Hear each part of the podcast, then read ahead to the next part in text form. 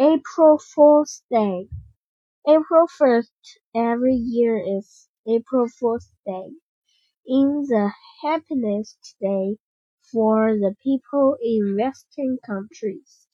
On April 1st, you can tell a lie, make a joke to others, or chat them, but they will not be angry with you.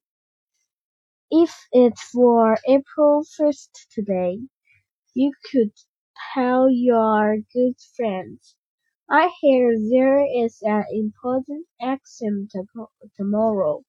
Don't tell others about it. And the people who believe you are called April Fools. This custom started in France during in sixth century. It spread to England in the eighth century, and then to the United States